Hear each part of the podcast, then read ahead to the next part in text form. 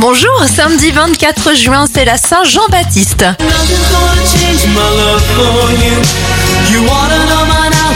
On débute avec les anniversaires de stars. Glenn Medeiros a 53 ans, 50 bougies sur le gâteau de Jonathan Lambert et ça fait 36 ans pour Lionel Messi.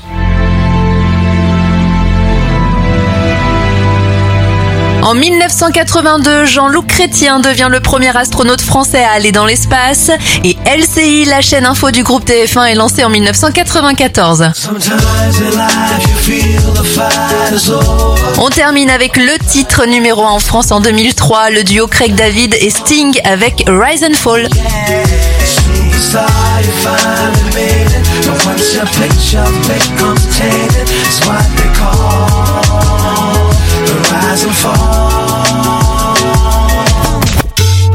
I always said that I was gonna make it. Now it's plain for everyone to see. But this game I'm in don't take no prisoners, just casualties. I know that everything is gonna change. Even the friends I knew before me go. But this dream is the life I've been searching for.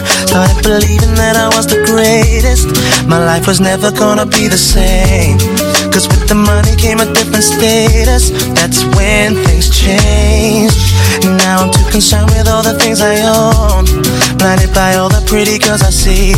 I'm beginning to lose my integrity. Sometimes in life you feel the fight is over. Over. And it seems as though the ride is on.